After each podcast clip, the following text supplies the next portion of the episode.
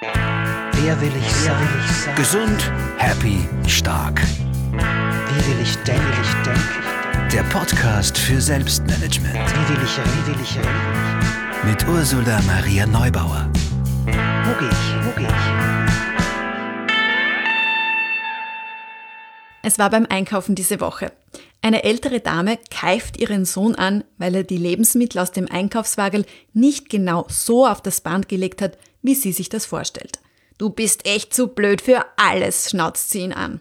Oder ich habe erlebt, ein Gespräch am Nachbartisch im Kaffeehaus ein paar Tage zuvor. Ein Mann erklärt seiner Freundin, na das kannst du schon probieren, aber ich sag dir, das kannst du nicht. Und ich habe erlebt einen Anruf an dem Tag, als mein Papa den schweren Radunfall hatte. Irgendwann im Laufe dieses Gesprächs sagt die Person, die mir eigentlich alles Gute wünschen und Hoffnung machen wollte, da sagt sie, aber meine Mutter ist auch früh gestorben. Wow, was für Sätze. Du weißt natürlich, worauf ich hinaus will. Darauf, dass wir bitte alle ein bisschen achtsamer mit Sprache umgehen könnten und sollten. Anderen gegenüber, aber natürlich auch uns selbst gegenüber. Oder bist du den ganzen Tag nur nett zu dir? Und Sätze, die wir hören, die wir uns selber sagen, die wir anderen sagen, die machen einfach etwas mit uns.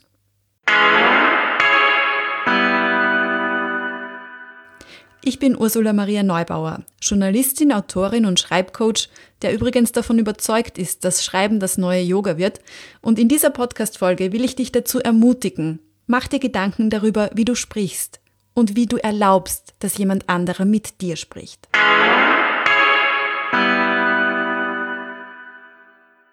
In einer anderen Folge habe ich ein kleines bisschen davon erzählt, dass mein Papa vor einigen Wochen einen richtig schweren Radunfall hatte. Er war einige Zeit auf der Intensivstation, sogar ein paar Tage im künstlichen Tiefschlaf, danach auf der Unfallstation im Spital und dann in einem Rehabilitationszentrum. Es geht ihm jetzt wieder verhältnismäßig wirklich gut und er ist zu Hause und dafür sind wir auch sehr dankbar. Aber ich bin jetzt sehr achtsam, was Sprache betrifft. Und ich gebe natürlich zu, ich habe mich beruflich schon immer viel mit Sprache auseinandergesetzt, auch in meinem Studium. Und vielleicht bin ich auch deshalb besonders sensibel gewesen jetzt in dieser Zeit, als es um Spital, Gesundheit und meinen Papa ging. Und auch für mein Buch, dessen Konzept ich gemeinsam mit Mediziner Tobias Konrad entwickelt habe, da ging es noch einmal besonders um das Thema Sprache, denn er arbeitet auch viel mit Hypnose, also mit Suggestionen und damit am Ende des Tages eben auch wieder mit Sprache, mit Sätzen, mit Überzeugungen. Und wenn gute Überzeugungen in uns verankert sind, dann können uns die das Leben einfach enorm erleichtern.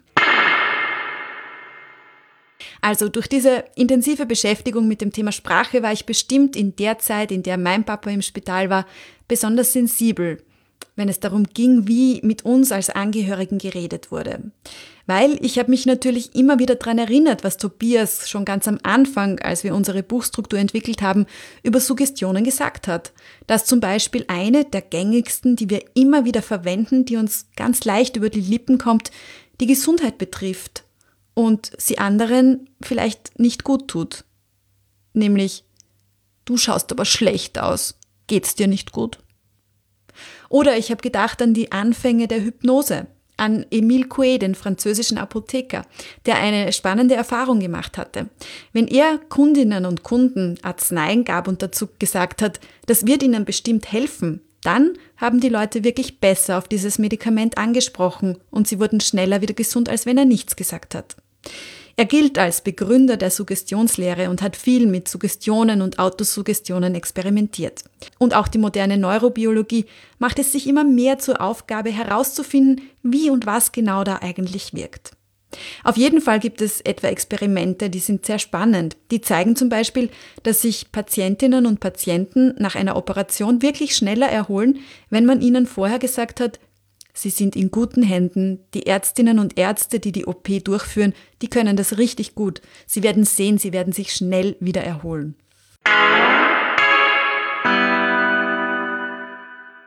Ich habe jedenfalls ganz unterschiedliche Erfahrungen in unter Anführungsstrichen unserer Spitalszeit gemacht. Ich habe eine tolle Oberärztin getroffen, die einen Satz angefangen hat mit wenn er dann in einigen Monaten wieder gesund zu Hause ist, und das hat sie gesagt, in einer noch kritischen Phase, das hat uns allen sehr gut getan, bis hin zu dem schon zitierten, meine Mama ist auch früh gestorben. Der hat nicht so gut getan. Und den habe ich der Person symbolisch auch wieder zurückgegeben. Irgendwann habe ich ihn auf einen Zettel geschrieben und ihn ihr in Gedanken wiedergegeben. Es war nicht mein Satz. In so einer Phase, die wir da mit unserem Papa erlebt haben, muss man sehr, sehr gut aufpassen, welche Sätze man an sich heranlässt und welche nicht.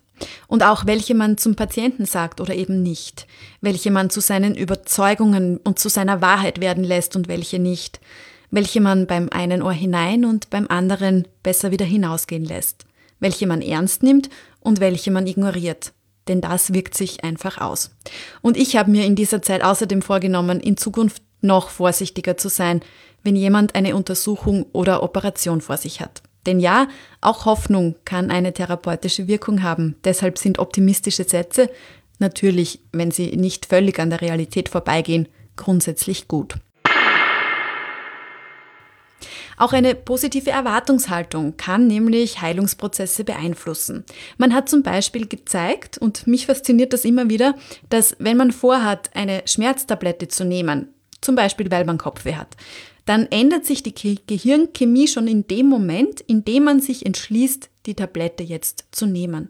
Also lange bevor sich irgendein Wirkstoff im Körper entfalten kann. Allein die Erwartungshaltung, dass das Medikament helfen wird, weil ich jetzt diese Tablette nehmen werde, allein das bewirkt schon eine körperliche Veränderung. Die Überzeugung, das wird mir bestimmt helfen, die macht etwas. Es gibt also ganz viele gute Sätze und Überzeugungen. Aber wahrscheinlich geht es dir wie uns allen und du hast auch schon viele gehört, die dir nicht gut getan haben. Eine Studie aus Harvard kommt zu dem Ergebnis, dass eine Person bis zu ihrem 18. Lebensjahr schon rund 150.000 negative Sätze oder eben Suggestionen gehört hat. Das ist ganz schön viel. Und ich wünsche dir, dass du dir die meisten davon nicht zur Überzeugung hast werden lassen. Vielleicht zu einer Überzeugung, die deinen Selbstwert geschädigt hat oder zu einer Überzeugung, die dich stresst, noch immer stresst, weil irgendjemand mal einen unachtsamen Satz gesagt hat. Und ja, Sprache und Stress, auch die zwei hängen zusammen. Man kann sogar zum Beispiel messen, dass Menschen körperliche Stressreaktionen zeigen, wenn sie Tabuwörter aussprechen oder eben Wörter, die sie für Tabuwörter halten. Sprache macht etwas mit uns und es macht auch einen Unterschied, ob ich sage, ich gehe jetzt einkaufen oder ob ich sage, ich muss jetzt einkaufen gehen. Ob ich sage, ich gehe jetzt in die Arbeit oder ich muss jetzt in die Arbeit gehen. Müssen erhöht unseren Stress, aber müssen wir in Zukunft ja nicht mehr machen. Es gibt viele Sätze, die deinen Stress verschärfen können, wenn du sie glaubst und wenn du sie immer wieder hörst oder sie dir immer wieder selbst sagst. Zum Beispiel, ich muss den Druck aushalten. Ich will niemanden enttäuschen. Es gibt nichts Schlimmeres, als einen Fehler zu machen. Ohne mich läuft hier gar nichts. Starke Menschen brauchen keine Unterstützung. Wenn ich alles selbst mache, ist es so, wie ich es haben will. Dafür bin ich zu dumm. Das kann ich nicht. Das klappt eh wieder nicht. Das brauchst du gar nicht probieren. Alles, was wir glauben, macht etwas. Alles, was wir zu jemandem sagen, macht etwas. Alles, was wir zu uns selbst sagen, macht etwas. Und alles, was jemand zu uns sagt, macht auch etwas. Also vielleicht überlegst du in Zukunft ein bisschen, wie du mit dir reden, was du sagen und was du vielleicht nicht sagen willst. Lass mich an dieser Stelle noch kurz äh, zurückgehen in der Geschichte, genau genommen zu Sokrates. Es gibt eine ganz schöne Erzählung, die zu diesem Thema Aussprechen oder Nicht-Aussprechen passt, nämlich die Erzählung von den drei Sieben. Die drei Siebe. Zum weisen Sokrates kam einer gelaufen und sagte, Höre, Sokrates, das muss ich dir erzählen. Halte ein, unterbrach ihn der Weise. Hast du das, was du mir sagen willst, durch die drei Siebe gesiebt? Drei Siebe? fragte der andere voll Verwunderung. Ja, guter Freund, lass sehen, ob das, was du mir sagen willst, durch die drei Siebe hindurchgeht. Das erste ist die Wahrheit. Hast du alles, was du mir erzählen willst, geprüft, ob es wahr ist? Nein, ich hörte es erzählen und so so. Aber sicher hast du es im zweiten Sieb geprüft. Es ist das Sieb der Güte. Ist das, was du mir erzählen willst, gut?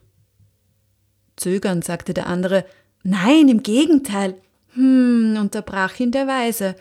So, lass uns auch das dritte Sieb noch anwenden. Ist es notwendig, dass du mir das erzählst? Notwendig nun gerade nicht. Also, sagte lächelnd der Weise, wenn es weder wahr, noch gut, noch notwendig ist, so lass es begraben sein und belaste weder dich noch mich damit. Wie wär's also grundsätzlich mit ein paar neuen Sätzen, die nicht belasten, die nicht stressen, weder dich noch andere? Zum Beispiel solche. Ich gebe mein Bestes und achte auf mich. Ich darf es mir leicht machen. Ich habe Grenzen und das ist gut so. Gut ist gut genug. Ich darf um Unterstützung bitten. Ich sehe, du gibst dein Bestes. Du wirst bestimmt alles gut überstehen. Wenn du bereit bist, sprachlich ein bisschen auszumisten, dann kannst du dir das Leben ein Stückchen leichter machen. Also, wer willst du sein? Die Person, die achtsam mit ihrer Sprache umgeht und auch wertschätzend mit sich selbst redet? Die, die das, was sie sagt, überprüft, ob es notwendig war und hilfreich ist? Die, die Menschen, denen es gesundheitlich nicht so gut geht, eine Stütze sein kann und sie beim Gesundwerden stärkt? Die Person, die darauf achtet, wie andere mit ihr reden und einen achtsamen Umgang einfordert, wenn es sein muss? Wer willst du sein? Schau auf dich. Alle Infos zu anderen Folgen von Schau auf dich, der Podcast für Selbstmanagement, meinem Buch und zu mir gibt's natürlich auch unter ursulaneubauer.at auf Facebook oder Instagram.